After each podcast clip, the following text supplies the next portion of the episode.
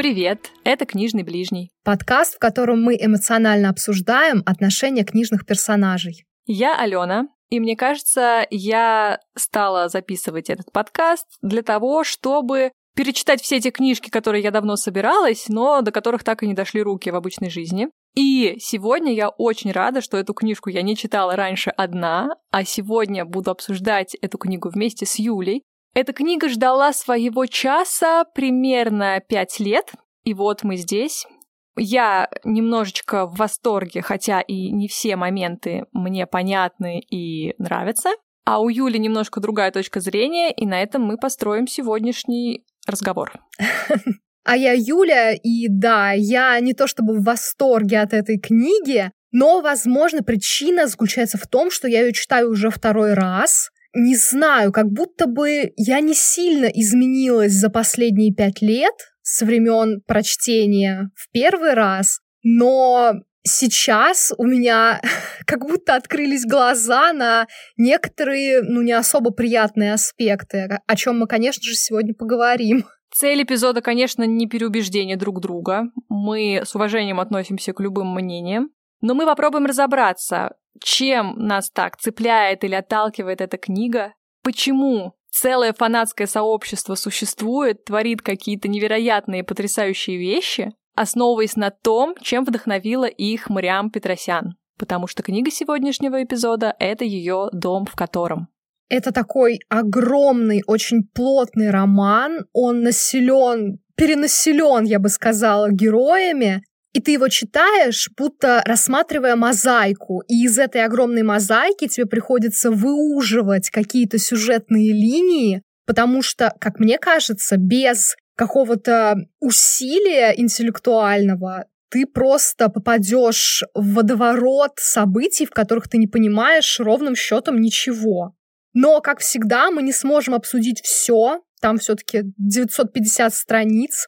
И мы сосредоточимся на только интересующих нас линиях. Например, расскажем о том, что это за дом такой вообще, Попробуем разобраться, почему и каким образом создается этот полноправный персонаж книги, из чего этот дом состоит, как складываются отношения персонажей с домом, и что в итоге мы понимаем или не понимаем о доме, подойдя к финалу романа.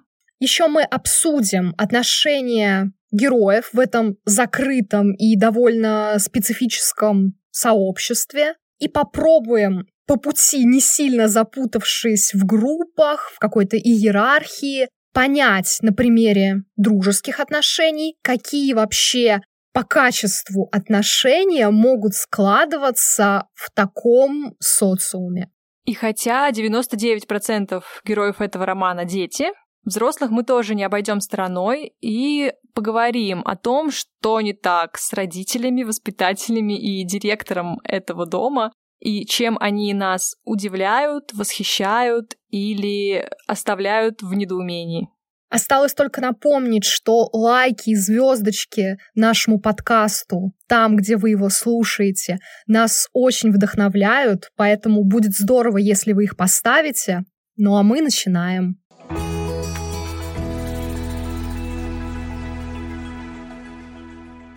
Я хочу начать с того, что я ничего не читала специально про эту книгу и про ее автора, потому что, во-первых, я ленива и не любопытна, а во-вторых, мне хотелось сложить какое-то ничем не определенное впечатление и погрузиться в мир с такой чистой, скажем так, душой и свежим разумом. Поэтому я сначала вообще не понимала, что происходит, кто все эти люди, что с ними не так.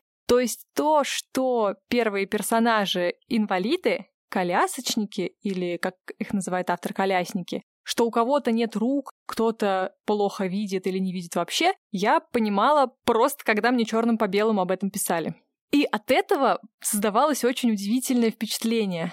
То есть то, как персонажи разговаривали, то, о чем они думали, их страхи и переживания, вообще для меня не были связаны никак с тем, что у них какие-то физические есть э, проблемы.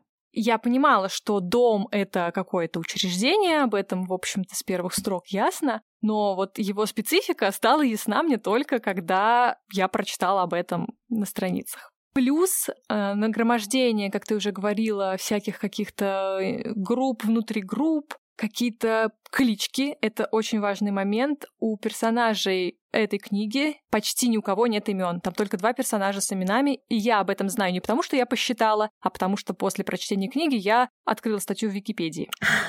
Такая же ситуация. Кстати, сильно помогает, согласись. Да. Потому что запутаться там вообще на раз и я не пыталась что-то записывать, да, мне кажется, это та книга, конечно, для которой стоит вести читательский дневник, чтобы хоть что-то запомнить, что-то понять. Но я, естественно, делать этого не стала, потому что у меня есть э, цель. Я хочу перечитать, перечитать издание для фанатов, дополненное какое-то существует. Оно у меня куплено в электронном виде примерно тогда же, когда мне подарили бумажную версию этой книги, то есть э, давным-давно. Мне кажется, даже не пять, наверное, лет шесть, а может и семь назад. И чем дальше я погружалась в этот мир, тем сильнее я к нему привязывалась. Несмотря на то, что это очень сложная тема, несмотря на то, что там много неприятного, неопрятного, страшного, непонятного и... Плохо пахнущего. Первобытно пугающего, что ли, плохо пахнущего, да, совершенно необъяснимого там взрывается мозг не только от того, что ты не понимаешь, кто есть кто и что происходит, но и от того, что ты очень понимаешь, что происходит и почему это так происходит. И это лично меня просто засосало в книгу, в повествование. Я слушала аудио, как обычно я сейчас делаю, параллельно читаю и слушаю, когда не могу читать. Прочитано Туте Ларсен восхитительно. Я очень рекомендую, если есть любители аудиокниг у нас. Она классно передавала и настроение, и образы персонажей отыгрывала. Так вот, как-то раз, когда я уже заканчивала вторую часть, я перед сном прослушала примерно час истории, легла спать и провалилась не в сон, а в дом, понимаешь? Я полночи провела в доме. Я выкарабкивалась оттуда, когда меня звала моя маленькая дочь а потом закрывала глаза и оказывалась снова там. Это невероятное ощущение. Вот я сейчас рассказываю, у меня мурашки бегут по коже. Я возвращалась в то же место, из которого меня выдернули крики э, или вопли, или просто «мама, дай руку». И дальше история продолжалась. Я не вспомню, о чем она была, но... То есть я была там. Я не помню, окружали ли меня персонажи знакомые или нет, но вот это вот ощущение причастности, оно до сих пор со мной, и это, блин, невероятно. Для меня это особый знак качества, не так много на свете книг, которые меня в себя затягивают. То есть у меня есть такие истории, несколько штук, когда я в какой-то момент оказываюсь просто внутри произведения. Это офигенное ощущение. За это я очень благодарна художественной литературе, что можно такое почувствовать, то, что ты никогда нигде не почувствуешь. И, в общем-то, после этой истории как раз-таки началась третья часть, в которой вообще начинается какая-то... Жесть там начинается. Ну, совершенно непонятная вакханалия.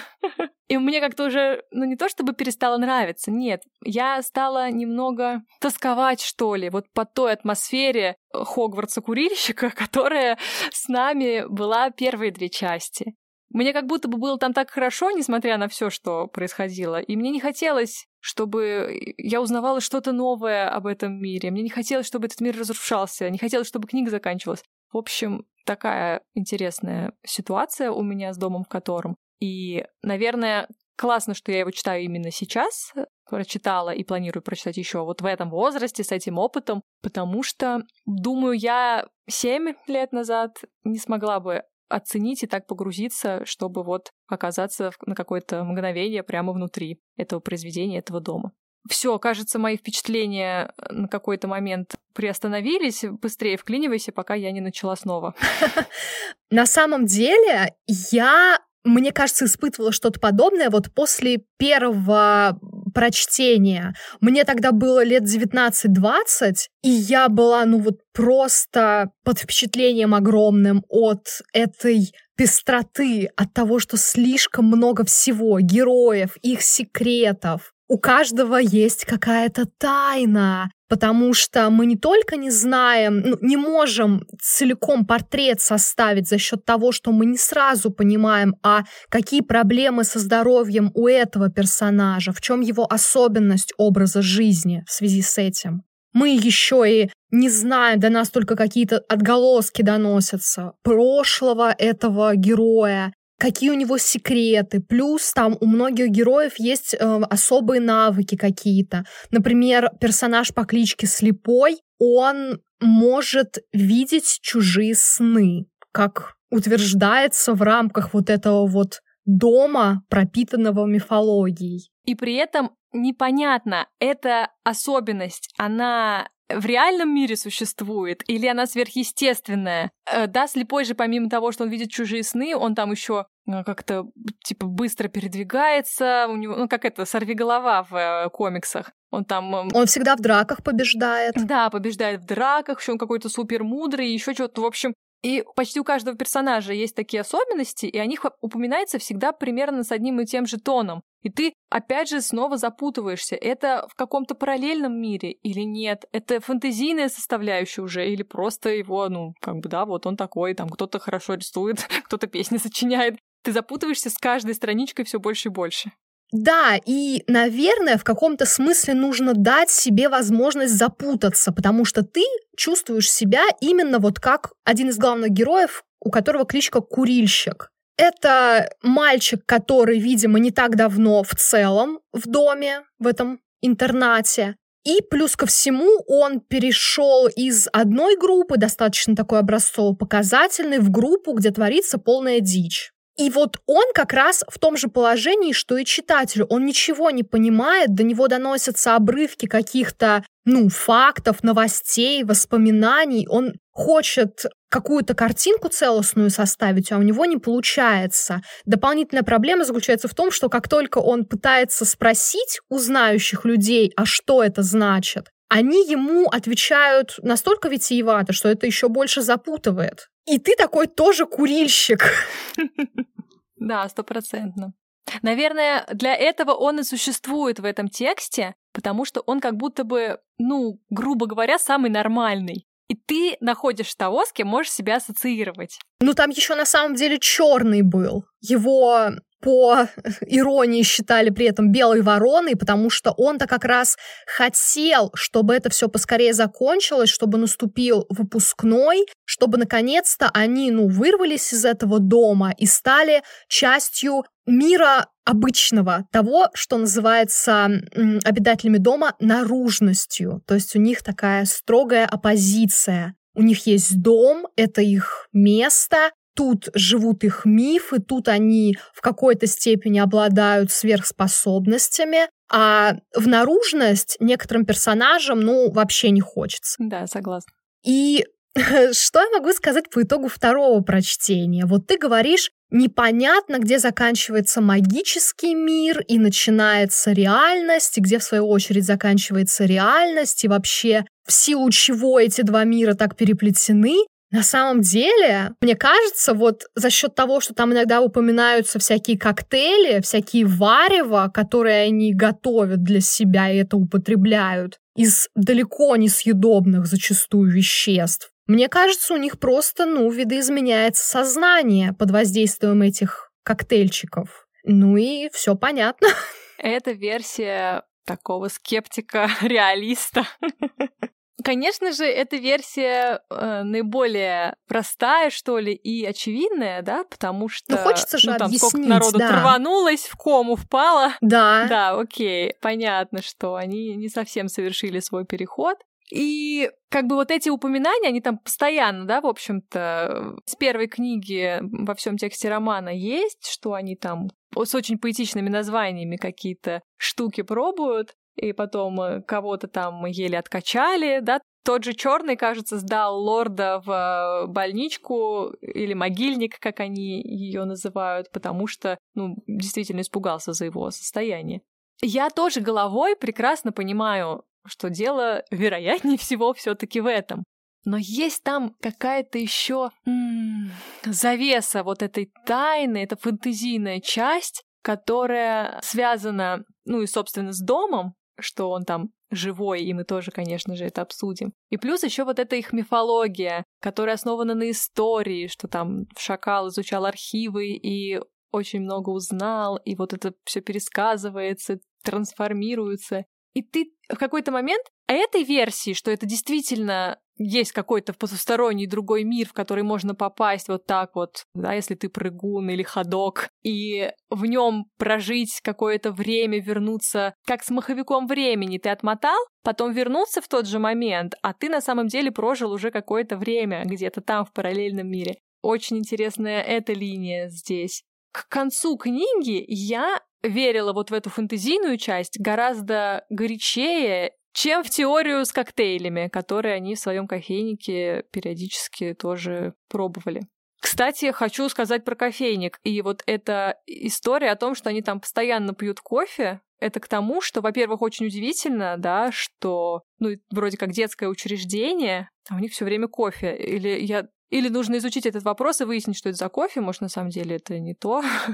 ну, в общем, чай, кофе у них у каждого там в этих спальнях какие-то горелки. Плиты. Мне очень понравилось вот это, знаешь, такая составляющая гостеприимства, что ли. У каждого клана или стаи, как они это называют, э, есть свои какие-то традиции, кто-то чем-то угощает. В общем, это вот тоже, что составляет основу уюта этого мира, мне кажется.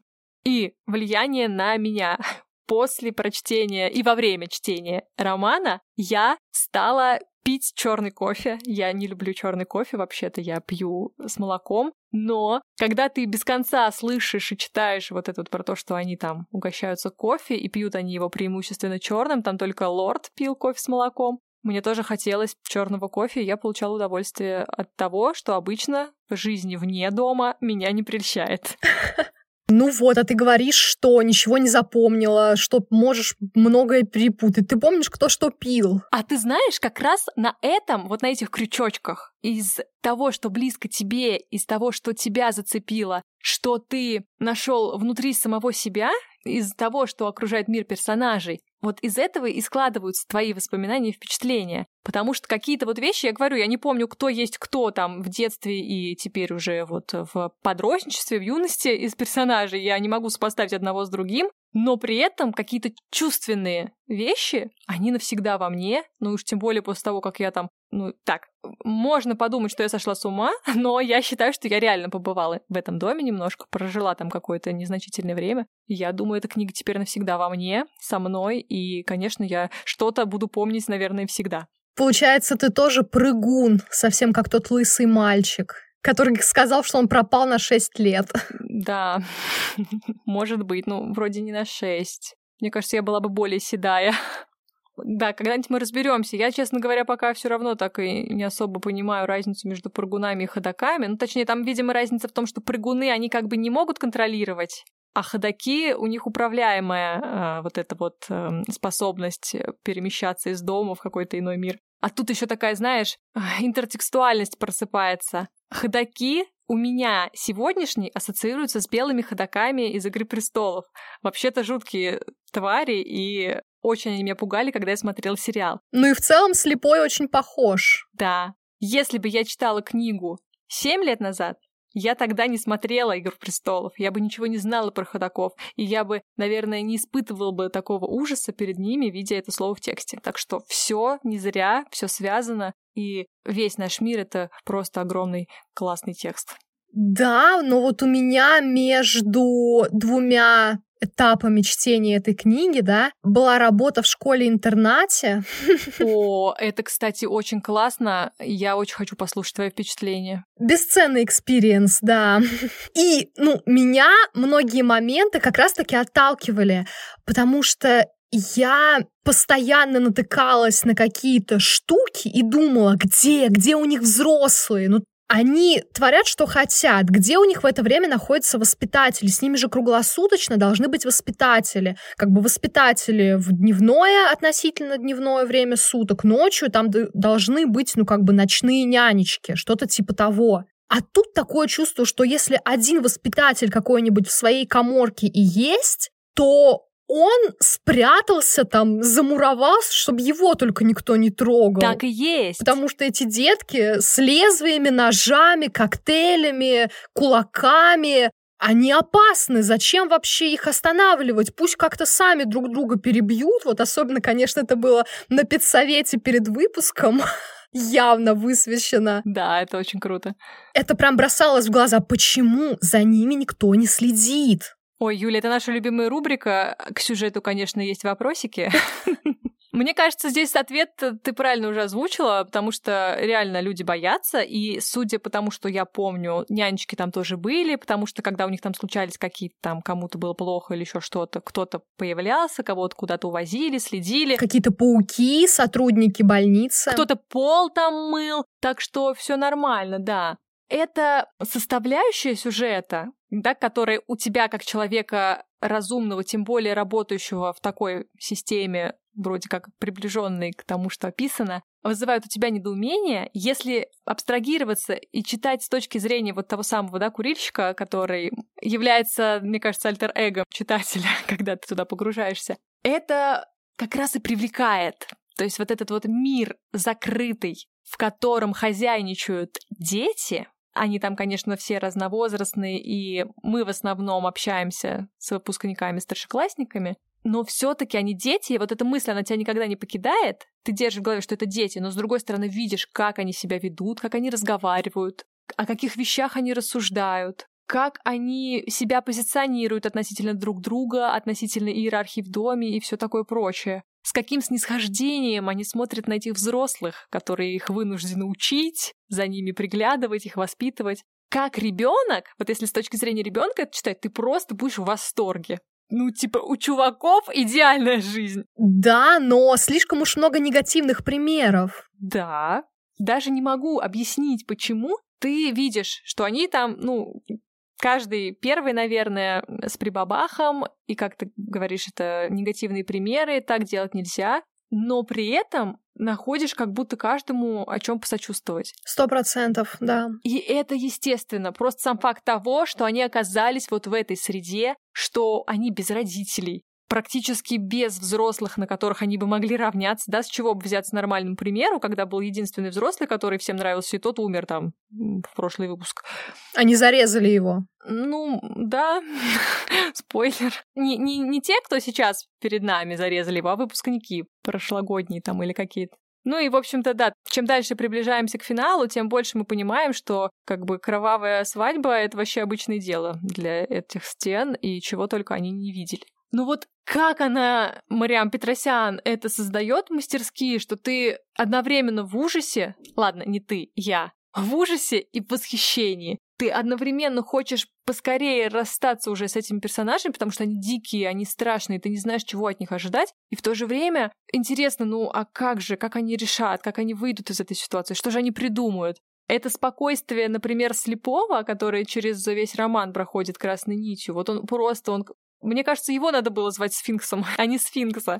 Он настолько как каменное изваяние. Они в некотором смысле и поклоняются ему как божеству. Он вожак не просто стаи, он вожак всего дома. И он как будто знает какие-то тайны неизведанные. И вот это спокойствие, оно тебя и отталкивает, и притягивает одновременно. В общем, я преклоняюсь перед талантом автора, как ты меня просветила, она писала эту книгу 10 лет, а издавалась книга даже там еще чуть позже оно точно того стоило. Не знаю, откуда она взяла все эти идеи, все эти линии, но это потрясающе. Там, кажется, написано, что даже 20 лет она писала этот текст, и я вполне этому верю, и да, я тоже восхищаюсь. Столько линий сюжетных держать в голове, все это превращать в водоворот, при этом в нужный момент из этого водоворота выуживать какие-то ниточки, привязывать к этим ниточкам дополнительные какие-то сюжетные наращения держать все это в голове, ну, я не знаю, или в записной книжке, но тем не менее превращать это все в какой-то красивый текст, в этом плане я восхищена.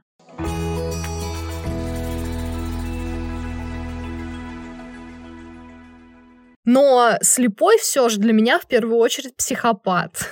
О, да, однозначно, он это, знаешь, как Шерлок, высокоактивный социопат. Выучите термины. Он точно психопат, социопат, и он самый опасный человек в этой книге. И хотя он как бы не обладает никакой властью, он же всего лишь воспитанник, он поднадзорное лицо, и он очень любит это подчеркивать в разговорах со взрослыми. Однако и потому, как к нему, собственно, эти взрослые относятся, соответственно, уж про состайников и э, товарищей из других стай говорить нечего, его все откровенно боятся, а свои боятся, но при этом еще и восхищены, ты понимаешь, да, это опасный, самый важный, наверное, персонаж в истории. И вот эта его мудрость а говорит явно о том, что он, ну, если придерживаться твоей теории, довольно давно э, попивает коктейльчики, если придерживаться моей, то неоднократно бывал э, где-то там в потустороннем мире и прожил там не одну жизнь.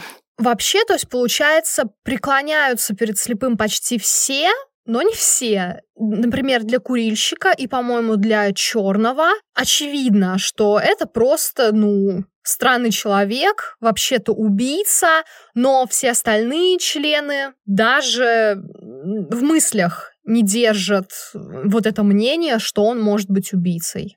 Вернее, а, они видели, но они не признают. Мне кажется, это потому, что курильщик, например, он, так как не так давно в этом доме и э, до этого провел какое-то время с фазанами, так называется одна из стай, где всякие чистоплюи только и делают, что следят за своим здоровьем. Стукачат еще. Да, без конца. Он как будто бы вот незамутненным взором смотрит на ситуацию, и он-то видит, да, произошло убийство, иначе это никак не назвать. Для всех остальных, которые давно уже погружены вот в этот мир, которые сами чувствуют себя частью мифологии, они считают, что, ну, обычное дело, у них же там какие-то законы, какие-то правила, все прошло, как и должно было быть. То есть у людей, у детей, и это особенно страшно. Но в то же время это же все и объясняет. У них не возникает сомнений, что слепой поступил как-то неправильно. Есть их мирок, в нем есть законы, они четко их соблюдают чего не скажешь, да, о соблюдении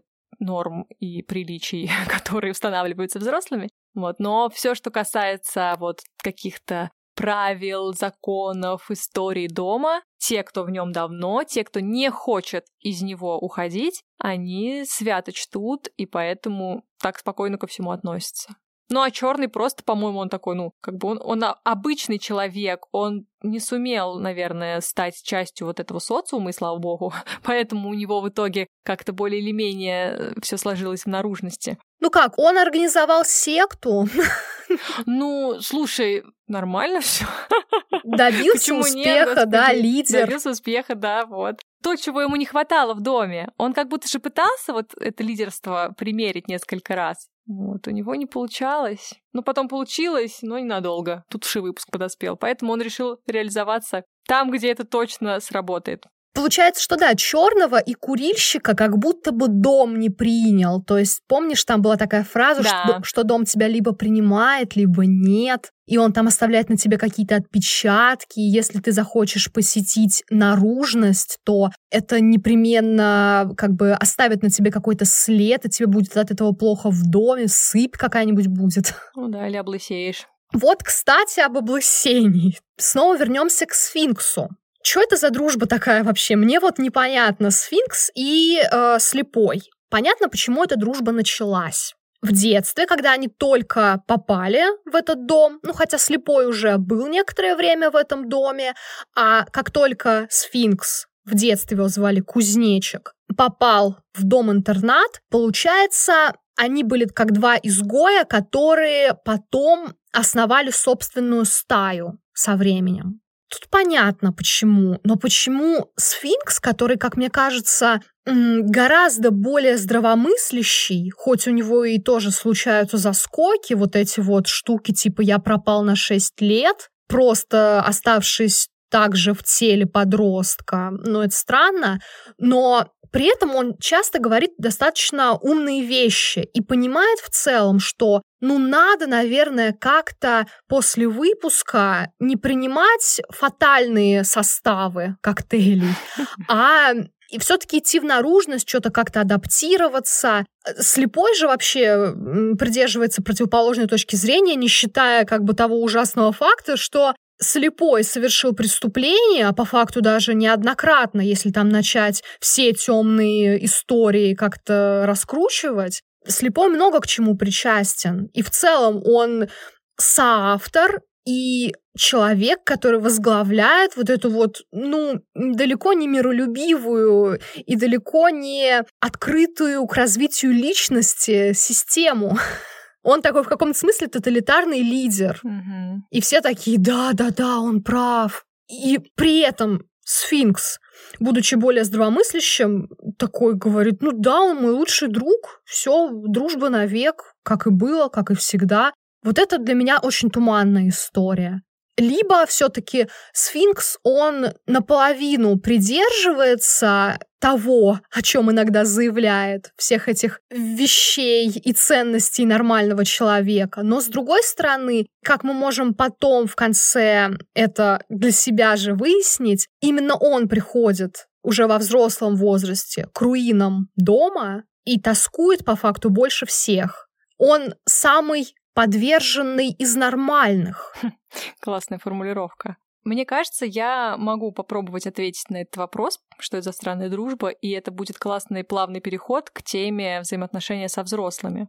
То, что невероятно поражает в этой истории, это отсутствие практически каких бы то ни было следов тоски детей по дому, по родителям. По родительскому дому я имею в виду.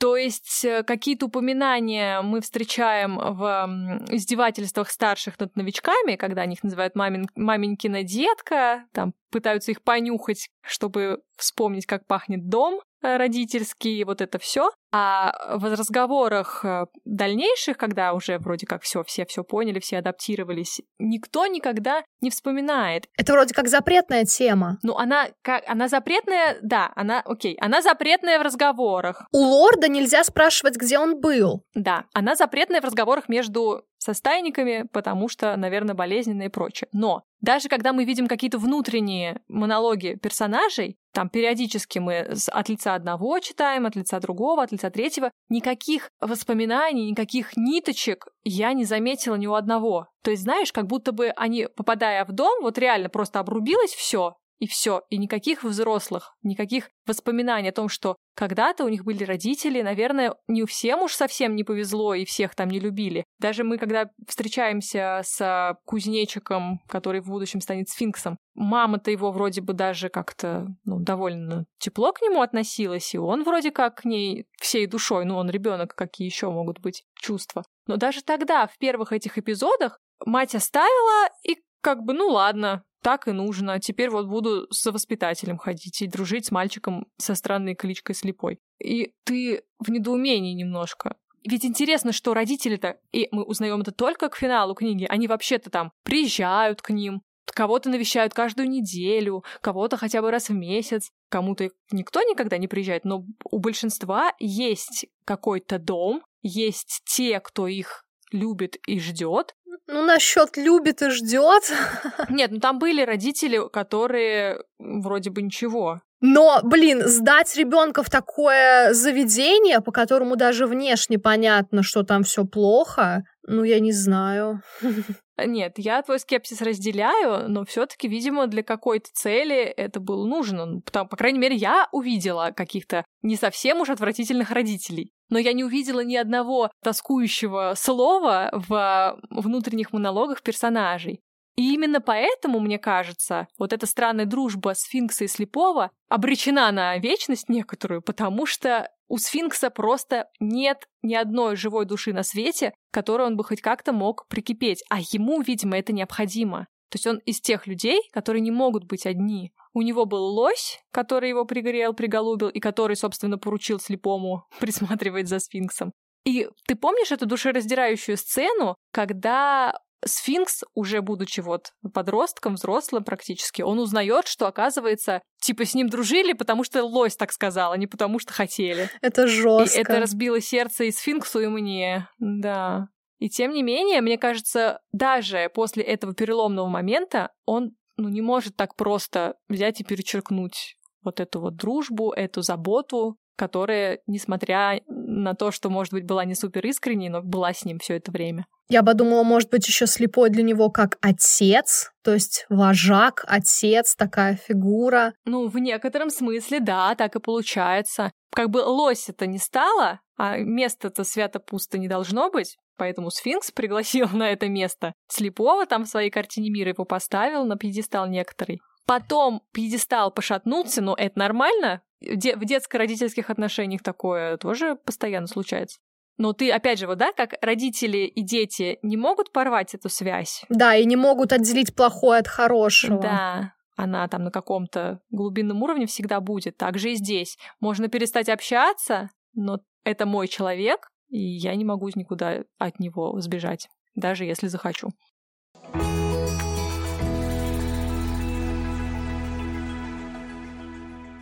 Ну, тогда у нас самое время перейти к взрослым, которых на самом деле в этой книжке не так уж и много. Но и немало. Немало, но их жестко не хватает в тех моментах, где они бы должны, ну, если не контролировать, там, 18-летних, можно сказать, людей, то хотя бы присматривать. Если бы их было столько, сколько было бы достаточно, книги бы не случилось потому что не было бы тех важных моментов, на которых она, собственно, строится. И взрослые здесь скорее выполняют такую, не знаю, роль декорации, что ли. Потому что мы их встречаем всегда, когда они, ну, типа, без них вот ну, вообще никак, но они обычно такие полукартонные. Так, ну для начала у нас есть родители, которые в большинстве своем довольно безразличны к судьбе детей. Если они сдают их, Некоторые даже не забирают на летние каникулы, редко приезжают, отдают их в это странное столетнее обшарпанное здание, которое, ну, сразу вызывает отвращение с первых строк. Угу. Понятно, что там у кого-то ситуации безвыходные, но в то же время там есть какие-то туманные, особенно в конце истории, с тем, что сфинкс получает там что-то второе, третье, десятое наследство подряд. Плюс есть, ну, вообще истории, связанные с родителями, с которыми лучше никогда не встречаться. Помнишь Македонского? Да. Которого дед превратил типа в ангела, который может излечить от любой болезни, к которому ходят поклоняться всякие сектанты. То есть это, это как раз тот случай, когда история условно из родительского мира сильно повлияла на то, какой ты в доме. Да, ему причем повезло-то, ну, в кавычках, э, на всех фронтах. У него чокнутый дед, который вот это с ним сотворил, и родители, которые, получается, не смогли защитить своего ребенка, а только все усугубили, они бы его там и в дурку бы сдали или еще куда, ну вот нашли какой-то выход. То есть они совершенно там шизанутые все, на них отвратительно смотреть. И там и брат с сестрой у него тоже какие-то мерзкие. В общем, это самая противная семейка. То есть у нас есть безразличные родители, которые подарили примерно нисколько любви, не наделили какой-то способностью иметь нежную привязанность. И у нас есть мир воспитателей, в который попадают эти дети, как только они переступают порог дома. В начале истории, когда главным героям было лет, ну, по 7-8, mm-hmm. да, мне кажется, там у них есть какой-то очень сердобольный воспитатель по кличке Лось. И все хорошо, он там кумир для многих детишек, его при жизни называли ловец детских душ, он вроде как авторитет, но все это во время одного из выпусков, когда случилось очередное какое-то кровавое потрясение, это все не помешало выпускничкам убить его.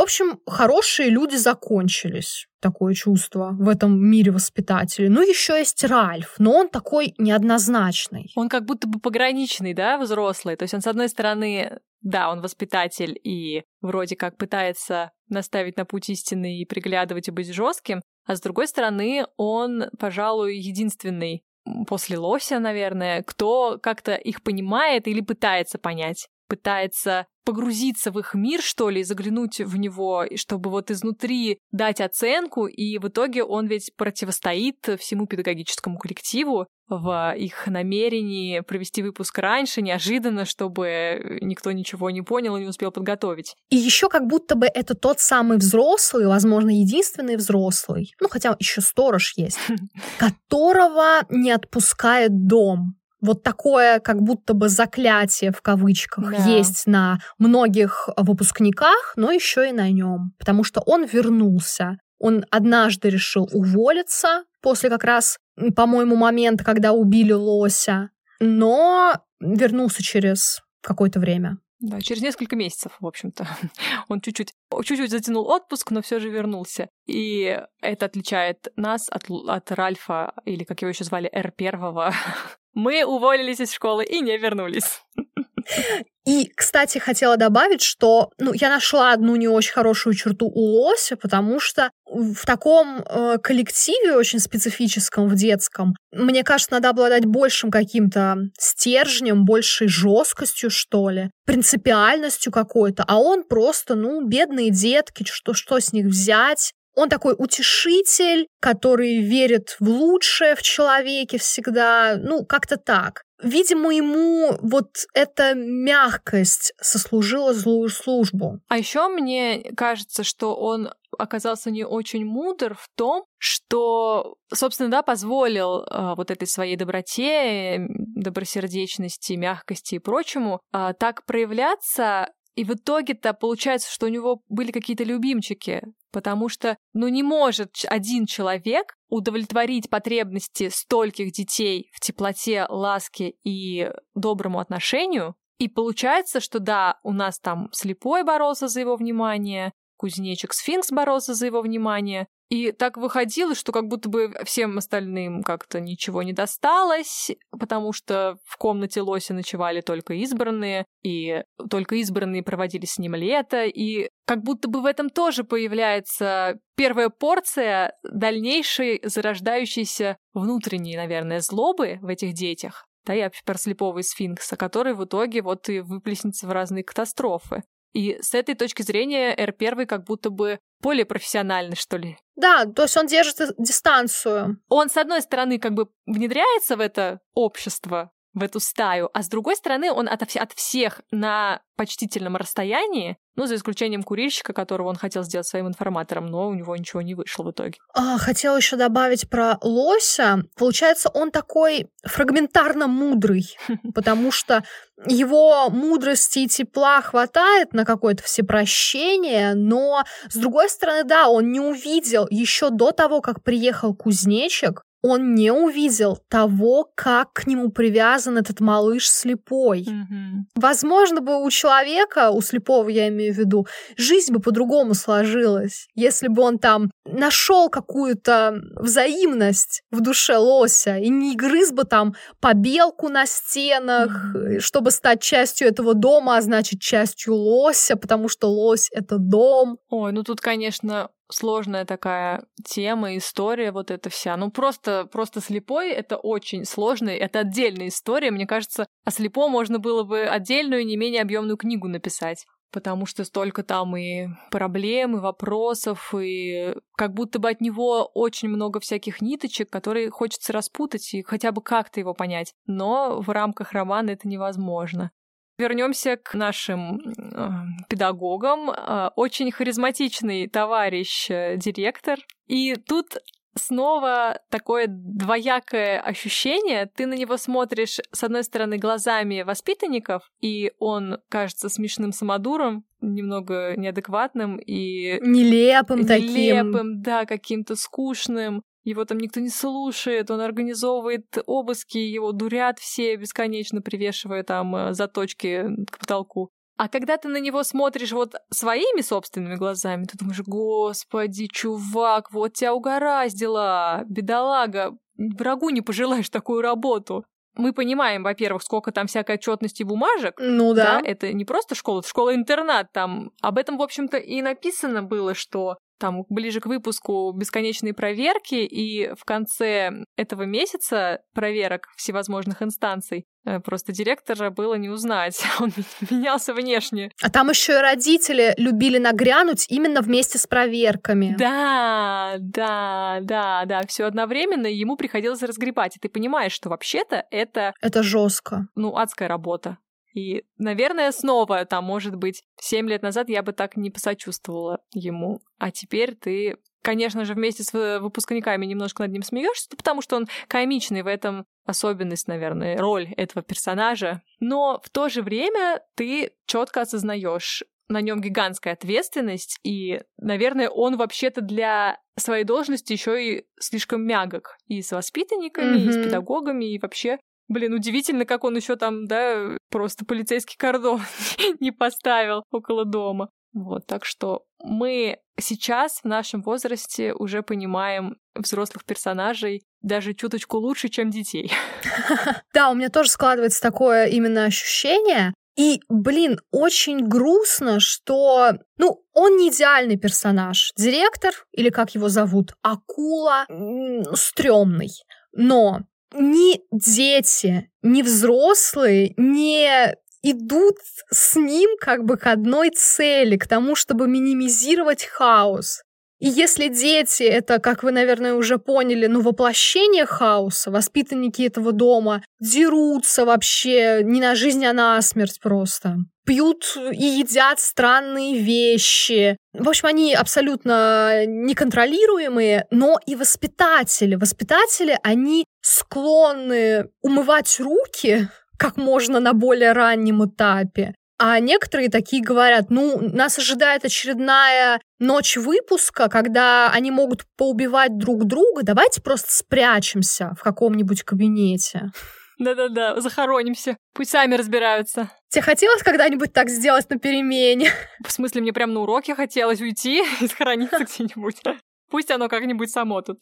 И в том-то и дело, что ты не можешь даже их в этом упрекнуть. Потому что это очень понятное, ну, очень понятное чувство. Самосохранение называется. Ты хочешь как можно меньше иметь общего с этой непонятной и неконтролируемой штукой, которая неминуемо настигнет всех вас вот уже прямо на днях.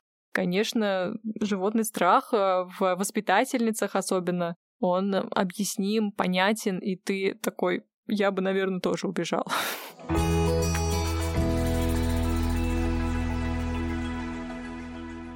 Ну и слушай, мы заговорили о воспитательницах. Я предлагаю еще вспомнить, что вообще-то, несмотря на то, что все, кого мы сейчас обсуждали, мальчики, девочки тоже есть в интернате. Однако мы с ними знакомимся уже ближе к финалу. Очень тоже потешный момент, потешный, наверное, закавычить можно. В общем, там у них какой-то был закон в этом мальчишеском крыле, что с девочками мы не общаемся. Потом его решили отменить и общаться с девочками. И вот мы узнаем, что оказывается в интернате еще есть женское крыло, там тоже какие-то свои правила, там свои воспитатели. Мне очень понравилась э, разница дома, да, э, обстановки этого дома. Вроде это одно и то же строение, но дом э, в стороне мальчиков и дом в крыле девочек — это как будто два разных мира. И девочек вроде как поменьше, они, конечно, не такие там харизматичные, хотя тоже есть у них особенности и внешние, и какие-то есть потусторонние способности у кого-то. У них очень такие очаровательные складываются пары, кто-то там у нас даже поженился в конце, да? И все, все серьезно со свадебным платьем. Да, прям во время выпускного. И так вот это вот тоже интересно, и об этом, собственно, прямо говорится, что они как будто бы пытаются связать себя хоть с кем-то, кто является да, носителем этой мифологии дома, кто тоже помнит, у кого есть какие-то общие с ними воспоминания о месте, и, наверное, о проведенном в нем времени и о странностях. То есть так не хочется расставаться с домом, что готовы жениться, обручаться и прочее. Хотя многие понимают, что никакого будущего совместного, разумеется, не будет, потому что всех разбирают родители, и кого там куда дальше отправят, как сложится судьба, никто не знает. Угу. Кто-то хочет обменяться адресами, родители пишут неправильный адрес чтобы не найти. Да, и это просто такая, Трагедия. конечно, разбивающая сердце история. Причем, да, снова вот взрослый мир, он такой подлый оказывается, потому что родители казались очень доброжелательными, такими милыми, и в итоге они так подставили. Сфинкс искал русалку и довольно долго ее искал. Помнишь, он фамилии сначала там пытался однофамильцев найти, потом фамилии немножко переиначивал и пытался найти. Ну, в общем, да, это очень трагичная история. Кстати, что интересно, если вот посмотреть, последить за судьбой выпускников именно интернатов, то есть таких более специализированных школ, то они чаще склонны вступать в браки друг с другом, чем ну, обычные школьники. То есть, видимо, действительно что-то их роднит такое особенное, что потом притягивает их друг... друга. Да, не хочется расставаться, в том числе вот с какой-то историей, которая их сбежала в школе.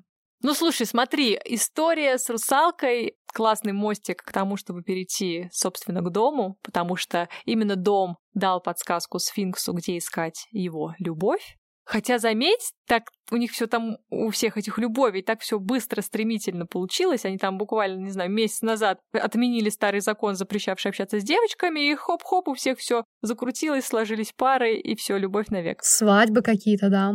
Это снова наш скепсис нас говорит, мы его немножечко приглушим. Но они же подростки, то есть мало того, что они находятся в специфическом ну, социуме, да, еще и жизненный опыт никакой. Гормоны бурлят.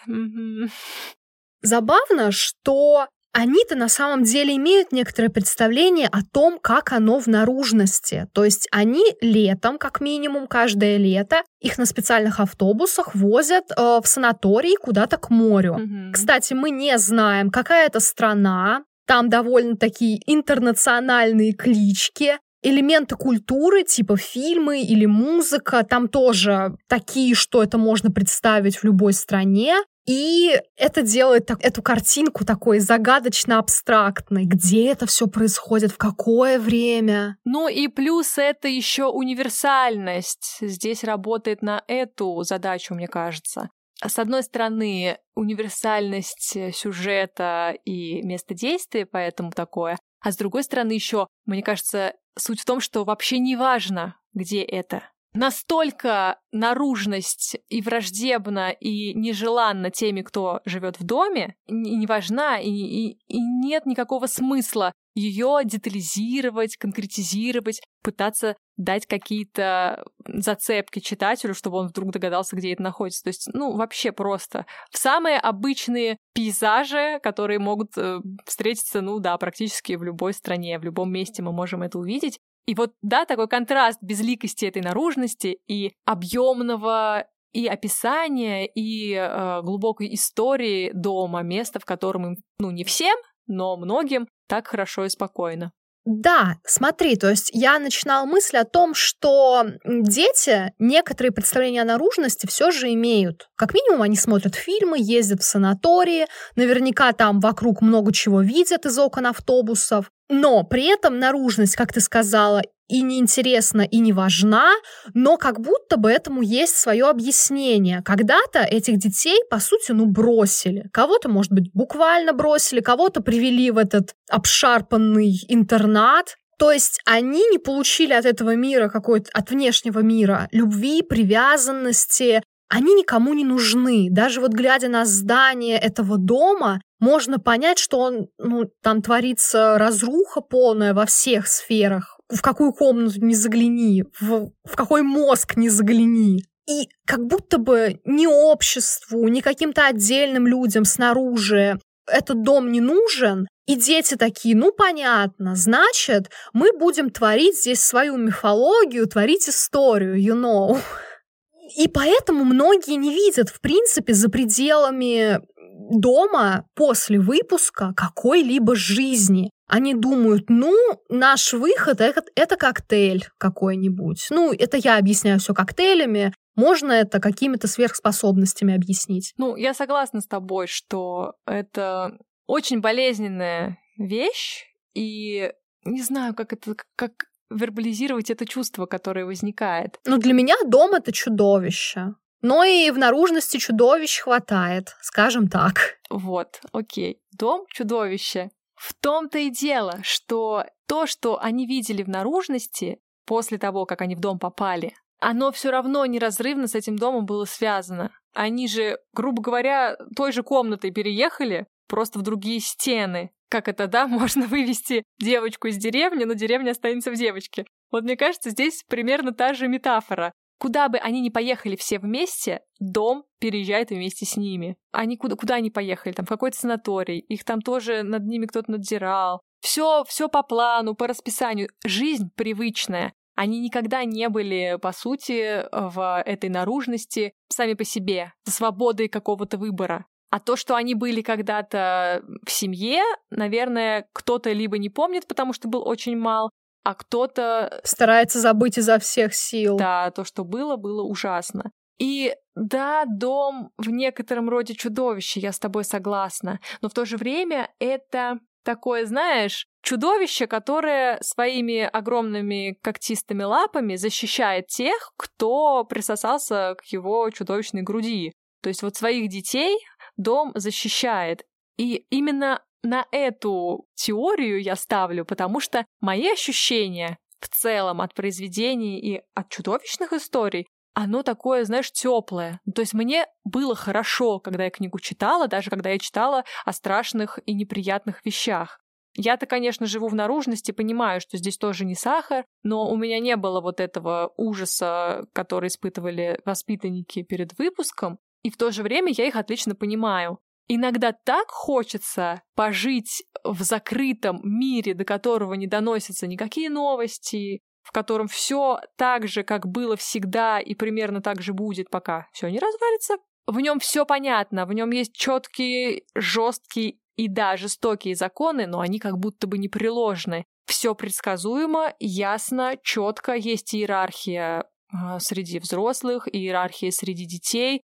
Все максимально понятно и четко. И кажется, что детям, которые остались вот так вот без родителей, предоставлены э, вот этой вот страшной системе, ну, сложно их винить за то, что им вот в этих условиях, где все понятно, предсказуемо, и ты знаешь, чего ждать, что им там хорошо. Слушай, это классная мысль. Я еще хотела добавить, что да, мы можем называть дом чудовищем, но я его называю скорее рукотворным чудовищем, потому что это те же самые дети, которые с какими-то травмами от горячо любимых родителей пришли сюда и начали себя вести, ну, ненормально, создавая жесткие законы, наверное, потому что их наружность, их жизнь в наружности была не сахар. И там мне еще понравился в конце момент, когда курильщик рассуждает о своем прошлом, которое он провел в этом интернате, и говорит о том, что да, очень просто говорить, что этот дом на нас всех так влиял, а не о том, что это несколько слабых и запуганных детей убили в сумме чуть ли не 30 человек. Mm-hmm. То есть это такое очень тесно взаимосвязано, и дом тут полумагическая, полу обобщительная сущность, которая, в общем-то, несет в себе функцию оправдания, объяснения, спасения, да? Ты помнишь, нас учили тому, что мифы люди придумали, потому что они пытались объяснить себе этот мир. Они не понимали, что солнце взошло. Окей, это Гелиос прокатился на своей колеснице. Вот и здесь также дети остались одни со своей болью, страхами и, ну, вообще-то, да, как ты выразилась, травмы тут у каждого просто по целому тому можно, наверное, написать, сколько у кого каких травм. И для того, чтобы окончательно не свихнуться, они придумали себе этот мир, этот миф и назначили друг друга на какие-то роли для того, чтобы получить в итоге такой мир, в котором их голос, их мнение что-то значит.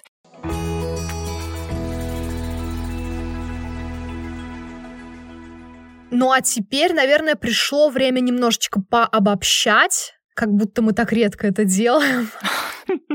Что мы делали последние два часа, да? И задать вопрос, а, о чем ты прочитала эту книгу? Казалось бы, я читала, готовясь к подкасту, и, наверное, надо было искать ответ на этот вопрос во время чтения. Но я его не нашла.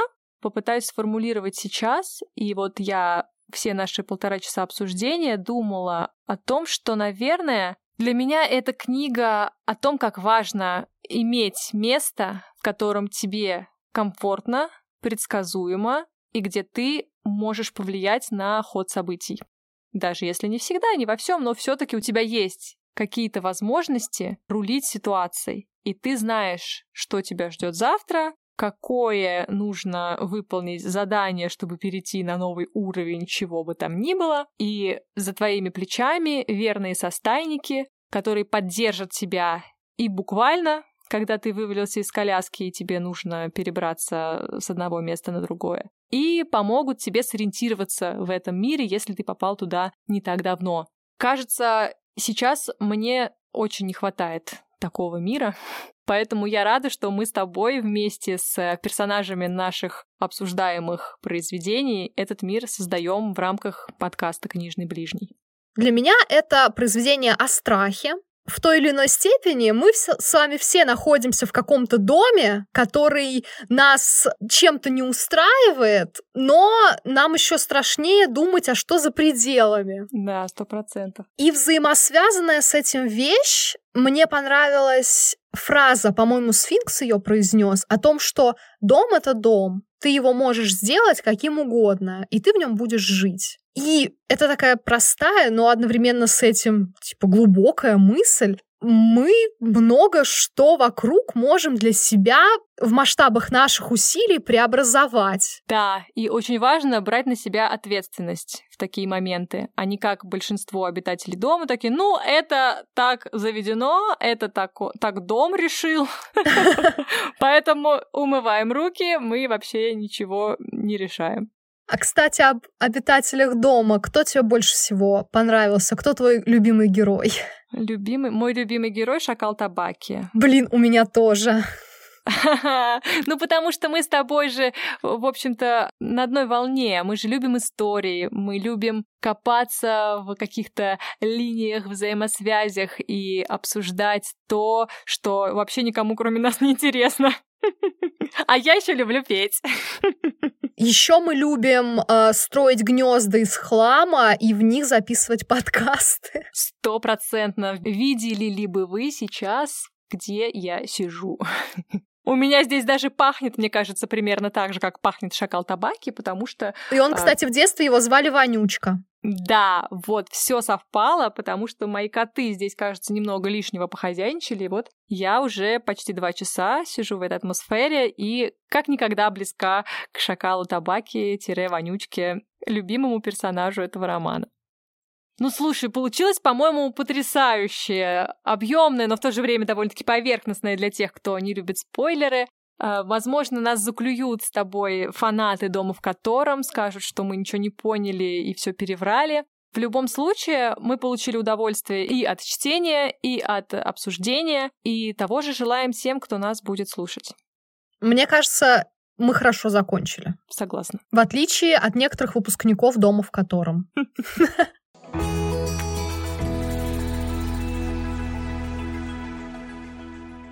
Спасибо, что дослушали этот эпизод до конца. Мы будем рады вашим лайкам и комментариям на платформах, где вы нас слушаете, и в наших соцсетях. Приходите, например, в наш книжный ближний чат, где мы публикуем анонсы, обсуждаем эпизоды, рассказываем о нашем читательском опыте и иногда, совершенно внезапно даже для нас самих, пишем длинные тексты рассуждения о книгах, чтении и о жизни вообще.